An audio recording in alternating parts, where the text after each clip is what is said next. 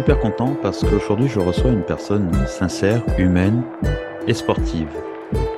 Elle fait plein de choses dans la vie, elle en a fait énormément et je pense que son parcours peut nous apporter de la motivation et de l'inspiration. Bonjour Kevin, comment vas-tu? Salut Michel, ça va? Bah, Je suis en forme, hein. et toi? Bah écoute, euh, toujours en forme aussi euh, quand il s'agit d'interviewer des personnes euh, qui, qui peuvent apporter de la motivation, je suis le plus heureux. Avant de commencer, peux-tu nous dire rapidement qui es-tu? C'est toujours très prétentieux comme question, mais euh, je m'appelle Kevin, j'ai 31 ans. J'ai fondé une boîte dans la tech qui s'appelle Virtim il y a de ça 11 ans.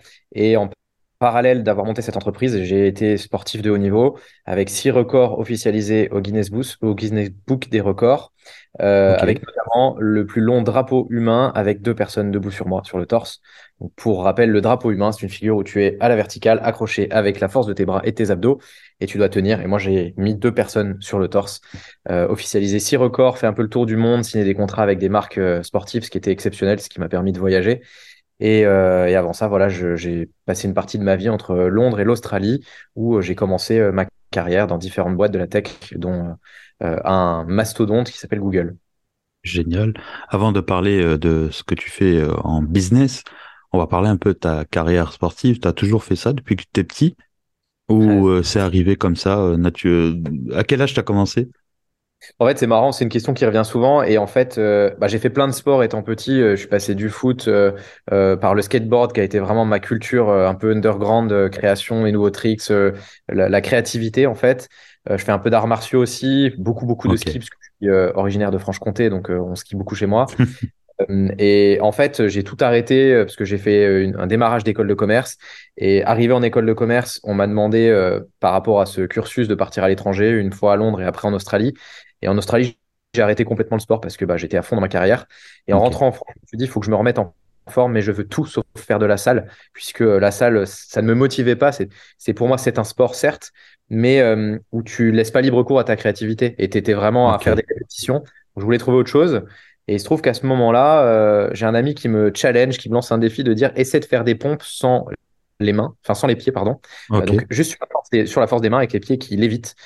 Et euh, je lui dis ok, très bien, dans un an je fais ça. Et euh, finalement, bah, trois mois plus tard, je faisais les championnats du monde en Lettonie. Excellent. Et donc voilà, je suis parti de rien. Ça veut dire que n'importe qui peut y arriver, entre guillemets.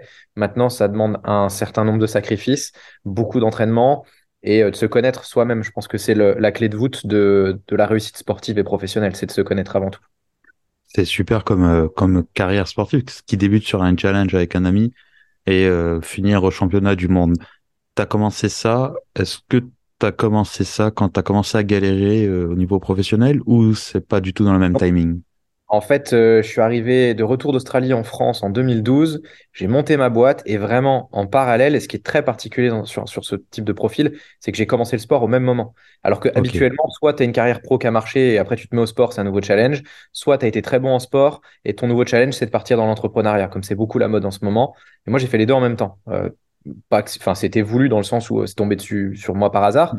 Euh, mais euh, mener les deux de front c'était pas facile. Pour corréler les, agendas et tout je t'assure que oui c'est donner des c'est compliqué. On a déjà échangé il y a quelques mois et on avait partagé un petit peu nos galères professionnelles et je crois que toi tu en as une qui est pas mal quand même. Une qui en a fait un livre carrément et euh, est-ce que tu pourrais nous raconter un petit peu, on va parler du livre à la fin, t'inquiète pas. et comme ça, tout le monde pourra l'acheter et le lire parce que c'est vraiment une histoire inspirante et qui peut aider beaucoup de monde. Est-ce que tu peux nous la raconter? Ouais. Pour qu'on puisse euh, mieux te comprendre. Pour, mettre un peu de contexte, en fait, il faut se dire que je rentre en 2012, je quitte un job où je gagne extrêmement bien ma vie. Euh, je quitte un job qui m'a fait quitter mes études parce que euh, je monte une première boîte en Australie. Je suis encore en cursus d'école de commerce en deuxième année. Et finalement, euh, durant ce cursus, on doit partir faire six mois à l'étranger. Je fais ces six mois en montant une boîte. Cette boîte marche bien, très bien même, et je me fais débaucher dans un gros pilier de la tech qui finalement me garde et me dit bah vous, vous faites un visa et vous restez en France, en, Australie. Donc du coup, bah, je, reste en Australie, j'appelle l'école, j'arrête mon cursus. Donc je, je, quitte tout en me disant, ma vie maintenant, je la fais là-bas. Puis au bout d'un an et demi, je me rends compte qu'en fait, euh, moi, c'est l'entrepreneuriat et je peux pas faire autre chose. J'ai besoin d'être libre et encore une fois, je ramène tout à la créativité et au fait de pouvoir assumer ses choix. Et, donc, du coup, je rentre en France, je monte une boîte avec un associé en 2012. Je commence le sport en parallèle. La boîte grossit, il y a des étapes clés. 2014, on franchise le concept. 2016, euh, on commence vraiment à grossir. On arrive sur Sophie Antipolis, euh, pilier de la tech, euh, là où je suis actuellement.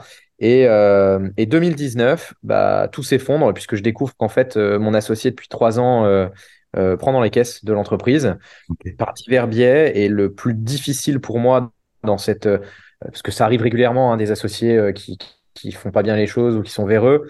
Là où moi c'est très compliqué, c'est qu'en fait ils passent la plupart de ces magouilles sous mon nom, étant donné que c'est moi le gérant et que je me retrouve finalement en, phase d'inculpation euh, sur un crime que j'ai pas commis. Euh, donc, euh, je me retrouve du jour au lendemain avec les comptables qui viennent dans mon bureau alors que je ne gère absolument pas l'administratif et le financier chez moi, où on me dit bah, votre boîte va, droit dans le mur, dans une semaine tout s'arrête. Je leur dis mais c'est pas possible, on vient de déménager, la boîte fait de plus en plus de chiffre d'affaires, c'est impossible. Et finalement, euh, on me dit si, si, et je, je, je fais euh, bac de compta plus 18 en l'espace de 15 jours parce qu'il faut très très vite et comprendre. Donc on apprend vite dans ces cas-là. ah bah en fait c'est simple, t'as pas le choix. Donc c'est au pied du mur qu'on voit mieux le, mur. Là c'est clairement le terme. Euh, donc du coup bah j'essaie de comprendre ce qui se passe, je lis et puis je, je vois des mouvements financiers qui sont bizarres, etc. Et j'en vois plein sous mon nom que je comprends pas parce que à ce moment-là, je dis au comptable, mais regardez mon compte personnel, euh, moi je m'enrichis pas, en fait, même je gagne pas ma vie, clairement, parce que j'investis tout dans mon entreprise et, euh, et je fais pas ça pour l'argent, donc je, je, comprends pas où part l'argent. Et finalement, pour la faire courte, puisque bah tu l'as dit, j'en ai fait un bouquin, donc il y a quand même quelques pages à lire pour le comprendre. je découvre que bah, les flux sont dépensés entre sa femme et le casino. Et euh, bah, cet argent, je le reverrai jamais, je le récupérerai pas, et que euh, la seule chose qui me reste, c'est la boîte, mais qu'elle est au bord du dépôt de bilan. Donc, je dois passer sous une procédure un peu particulière qui s'appelle la procédure de sauvegarde, qui est, euh, je dirais, avant le, redressement et la liquidation. Oui. Une step intermédiaire, qui peut être d'ailleurs extrêmement bénéfique pour une entreprise. Je sais, j'ai vécu. Comment? J'ai déjà vécu celle-là. Eh ben, et je sais pas si toi tu t'en es sorti derrière, mais euh, si c'est le cas, tu fais partie des très rares, puisque j'ai eu la statistique du, tribunal de commerce quand on en est sorti. 0,1% des entreprises en plan de sauvegarde arrivent à s'en sortir à la fin. Non, moi, je ne l'ai pas eu. Ah bah, tu, tu voilà, 0,1%, ça laisse peu d'espace, on va dire. Et 0,1%, euh, nous, on a réussi en deux ans et demi. Je dis nous parce que c'est mon équipe et moi-même. Et, euh, et, en deux ans et demi, on a racheté euh, nos dettes. On a payé les dettes qui n'étaient pas les miennes finalement, qui étaient celles de mon associé, mais on a payé et on est sorti du plan. Et, et là, tout roule et c'est même une belle aventure. Donc c'est vrai que du jour au lendemain, de se prendre ça dans la tête, c'est très compliqué à vivre. moi, j'ai fait un burn-out en parallèle et je pense une dépression. Alors je dis je pense parce que j'ai pas fait de diagnostic particulier, mais je, je me reconnaissais pas. Euh, j'avais effectivement complètement abandonné le sport. J'avais pas de vie en parallèle. Je détestais ma vie. Je détestais ce que je faisais au travail.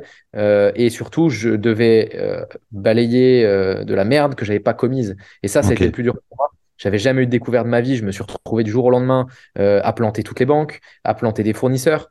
Et ça a été très dur à vivre. Et surtout quand c'est pas toi qui en es responsable, si tu veux. Oui, tu es en train de défendre quelque chose que tu n'as pas fait. Et je, ce, doit être difficile de, de, de voir son monde s'écrouler surtout. Alors je crois que le plus dur, c'est pas spécialement de d'échouer, parce que si c'était ta faute, en réalité, t'aurais pu t'en prendre qu'à toi-même, tu vois, et dire bah j'apprends de cette erreur pour mieux faire la prochaine fois.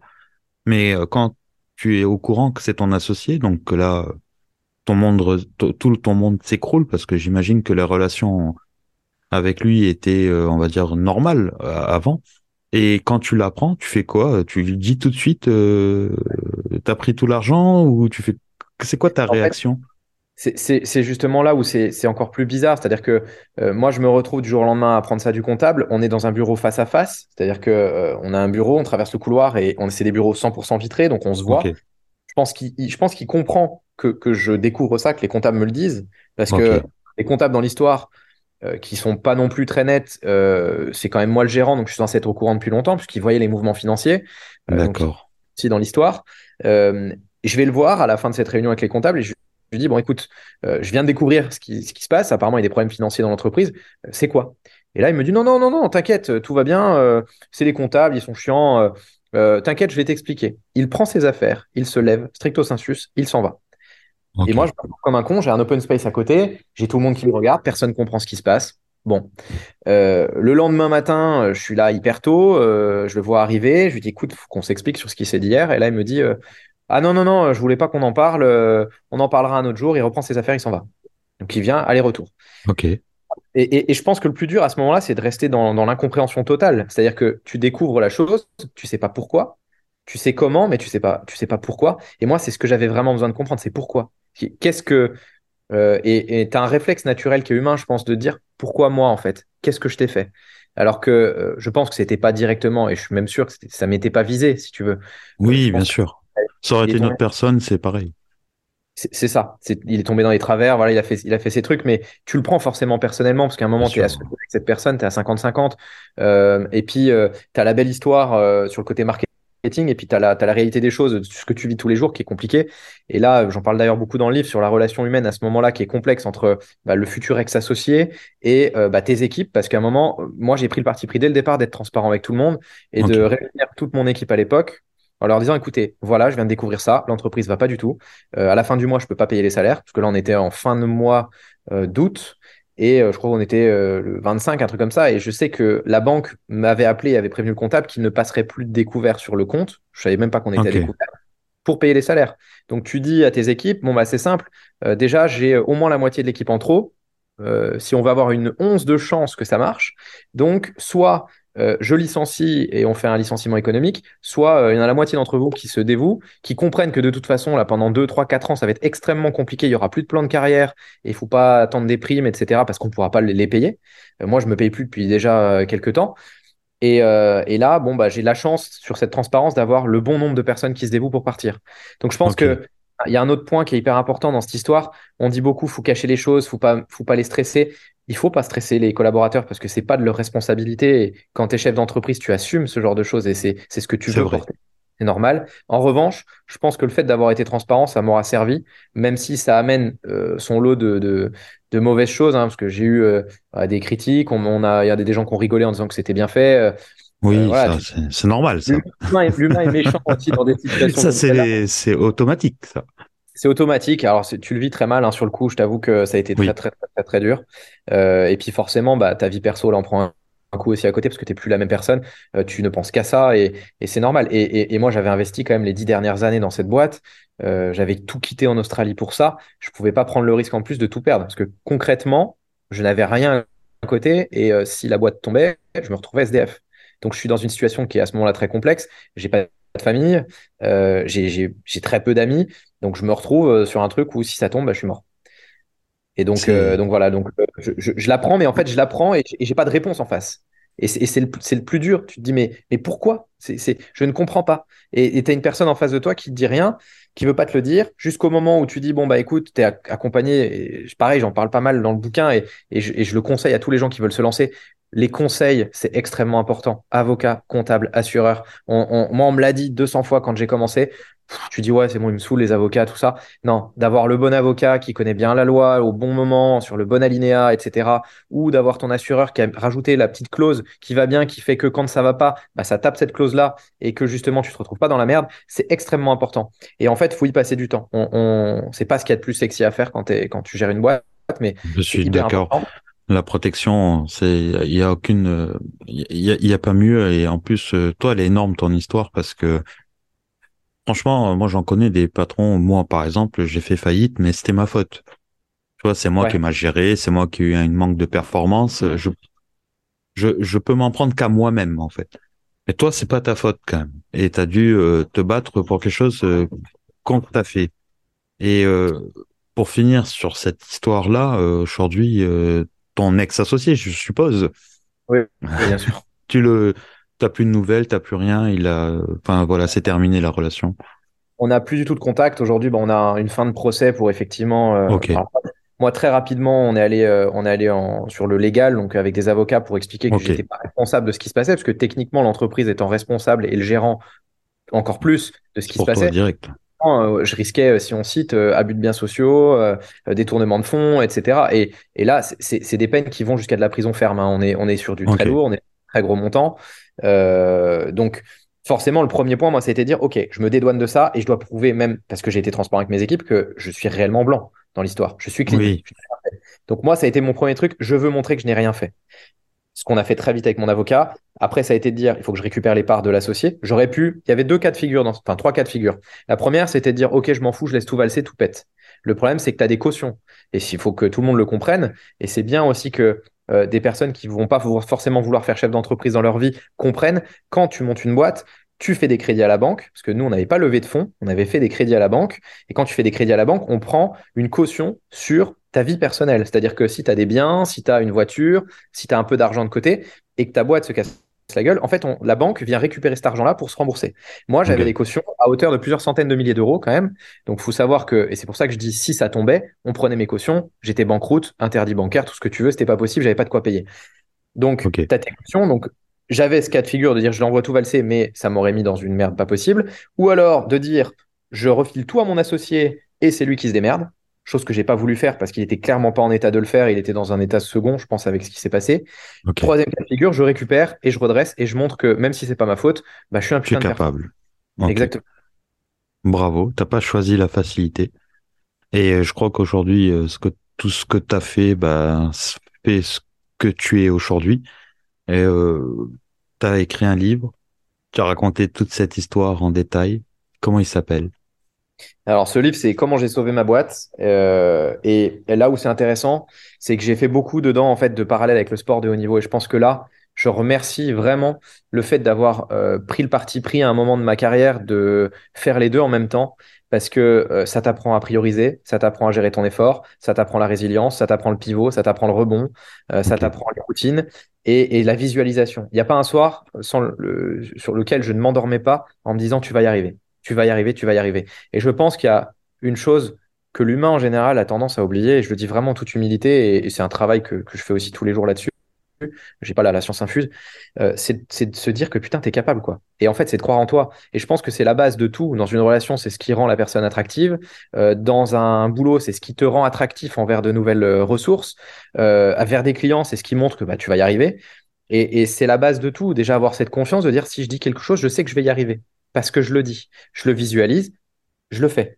Et ça, euh, il y a un gros parallèle là-dessus, hein, quand même, dedans, avec beaucoup de petits intitulés sur, bah, euh, encore une fois, des, des, rapports avec le sport. Euh, un pivot dans le sport, bah, ça arrive, tu t'es fait une blessure, comment tu t'entraînes différemment? la résilience, bah, tu fais une compète, quand je suis passé pro dans mon domaine, je fais une compète en Russie, je, je perds lamentablement parce que j'ai eu la coqueluche en même temps. C'est pas pour trouver des excuses, mais tu as quand même des comptes à rendre auprès de tes sponsors, etc. Quel est le rebond? Quel plan d'action tu leur proposes pour dire non mais vous inquiétez pas, la prochaine compète je la gagne. Et ben c'est pareil dans une boîte. Là bon bah, c'est pas une fatalité, elle n'était pas encore morte cette boîte, donc euh, on a fait en sorte de trouver les petits leviers qui faisaient que ça marche. Et c'est ce que je te disais en préambule et je pense que et je, suis content qu'on en ait parlé parce que je pense qu'en fait ce bouquin au-delà de, de, ma boîte, comment j'ai sauvé ma boîte, c'est euh, c'est une leçon sur la vie en général. Euh, t'es pas mort tant que t'es pas mort. Et, et tu peux tout à partir du moment où euh, tu es sûr de toi et tu sais que tu vas y arriver et que tu visualises les choses. Le sport forcément aide dans le mindset, dans le mental que tu vas forger, mais, euh, mais voilà, ne baissez pas les bras en fait. Si vous croyez à quelque chose, il n'y a pas de raison. Et, si vous vous plantez, comme ça a été ton cas, tu as su très bien rebondir, tu as appris. La seule chose, c'est de savoir que tu t'es planté, certes, mais qu'est-ce que tu en as appris? Et moi, il y a beaucoup de choses que je referais différemment aujourd'hui. Euh, pas l'histoire en général, parce que finalement, oui. c'est le livre, hein, j'en parle, je ne ferai pas les choses différemment parce qu'à la fin, je m'en sors plutôt pas trop mal. Euh, après, il y a plein de petites actions que j'aurais dû faire différemment si j'avais su les choses. Mais l'essentiel, c'est de plus faire deux fois la même erreur. Et là, euh, effectivement, je ferai confiance, mais différemment. Euh, et pour autant, c'est la première question qu'on me pose, est-ce que tu es prêt à te réassocier un jour? Dans les faits, je suis déjà associé, en fait, sur d'autres boîtes. Pourquoi? Parce que tu as déjà mal mangé au restaurant, pour autant tu continues d'aller manger au restaurant. Et je pense que tu peux pas faire une généralité sur l'humain, sur une situation, sur un contexte, c'est aussi partie de la résilience, c'est savoir euh, dissocier une situation situationnelle euh, de, pas en faire une généralité.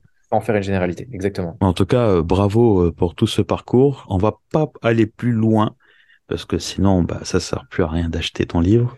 moi, je voudrais que les gens l'achètent parce que c'est, on est dans le sujet du moment. Comment sauver sa boîte? Comment sauver sa boîte C'est compliqué. Il y a beaucoup de d'entreprises en ce moment qui se cassent la gueule. Il y a beaucoup de patrons qui souffrent, de patronnes. Achetez ce livre et vous verrez, il y a beaucoup de clés de réussite. Normalement, je... vas-y, vas-y.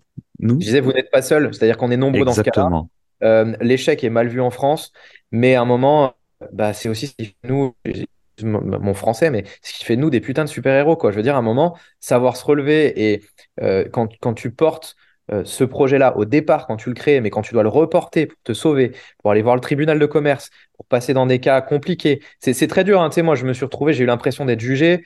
Et je vais te dire, je vais te faire une confidence.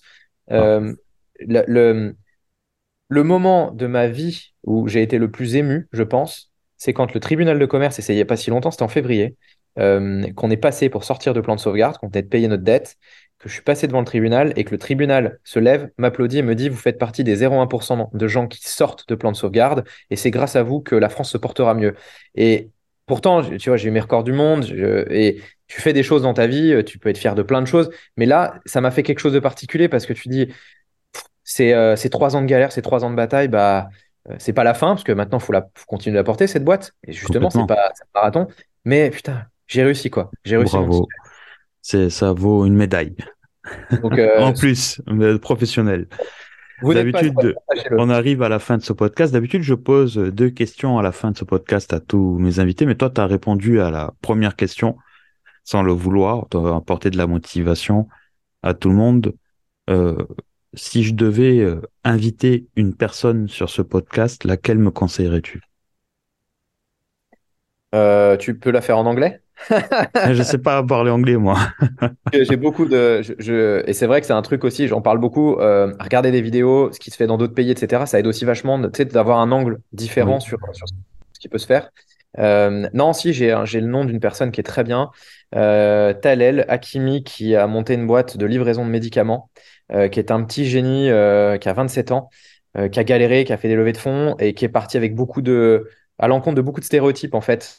Okay et, qui, s'en sort divinement bien. J'ai d'ailleurs investi dans sa boîte euh, et c'est un gars qui, est brillant et euh, qui est très stressé de faire ce genre d'exercice. Il aime pas, mais pour autant, J'ai déjà fait avec lui. Euh, je le connais, Talel. Hein. J'avais fait un live avec lui sur LinkedIn. Mais tu as raison, c'est. Il est brillant ce mec. Moi, j'adore Talel et il a beaucoup de clés où il a réussi à vaincre des stéréotypes. Très jeune, il a monté déjà des premières boîtes. et puis, enfin voilà, c'est un mec qui m'inspire. et je pense que c'est important pour, pour conclure là-dessus de, de garder les gens qui t'inspirent tout au long de ta vie, de manière générale, sur plein de points, hein, que ce soit, moi, c'est beaucoup les Américains, hein, Simon Sinek pour la partie, euh, le why, le fameux why, ça c'est vraiment un truc qui est important. Euh, Gary Vaynerchuk plutôt pour la partie marketing et, euh, visualisation. Après, tu as les Tony Robbins que j'aime beaucoup. voilà, tous ces bouquins, forcément, c'est des choses que j'ai lues et que j'ai lu et relu pendant, pendant mes galères parce que bah, tu essaies de trouver des petites clés à droite à gauche qui peuvent t'aider. Et c'est vrai qu'on ne dit jamais, en fait, quand tu es dans la merde, comment tu dois faire finalement. Bah écoute, bravo, merci pour tout tout ce que tu apportes euh, aux personnes qui vont nous écouter. Kevin, nous, on s'est connus, tu n'avais pas, pas ton livre, il allait sortir. Aujourd'hui, il y a ton livre. La prochaine fois, j'espère que ce sera pour un autre livre. Et euh, je te souhaite le meilleur, plein de réussite. Et je te dis à très très vite. Et je pense venir te voir bientôt euh, pour boire un café. Bah écoute, t'es le bienvenu à Sophie Antipolis et je te souhaite tout le meilleur aussi. Merci beaucoup, à très vite. Ciao. Merci à toutes et à tous pour votre écoute. Je vous dis à très bientôt pour un nouveau podcast.